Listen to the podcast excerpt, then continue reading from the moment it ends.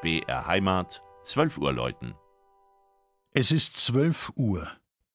Das Mittagsläuten kommt heute von der katholischen Pfarrkirche St. Johannes der Täufer im oberbayerischen Glonn.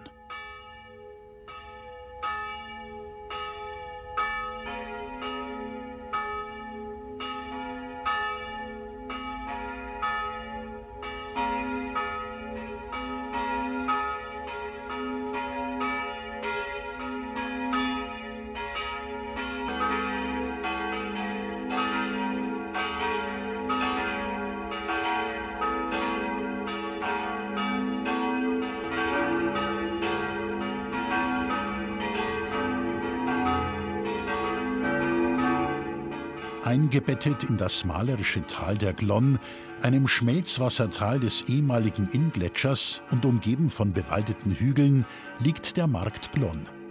Vom Süden her grüßen bereits die nahen Alpen.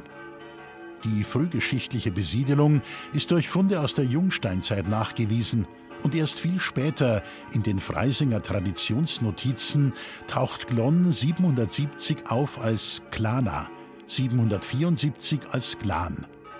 Der Name leitet sich ab von der keltischen Bezeichnung des Flusses Glana, die Klare. Um 1015 ist ein Ortsadel de Glana überliefert. 1349 erscheint in der Bautenübersicht Monumenta Boica die Kirche St. Johann zu Glan.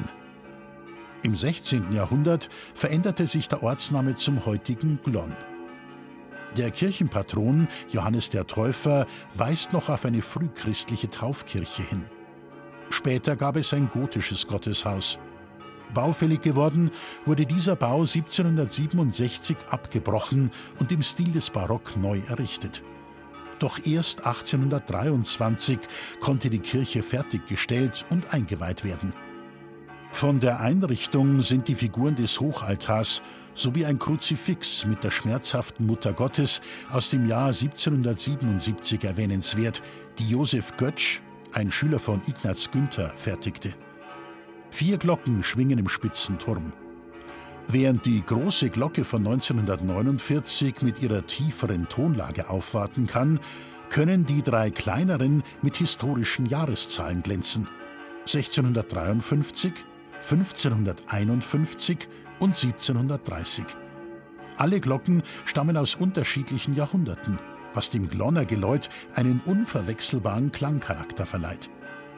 Die zweitgrößte Glocke des Münchner Gießers Bernhard Ernst trägt die Inschrift Zu Gottes Haus gib ich einen lieblichen Ton.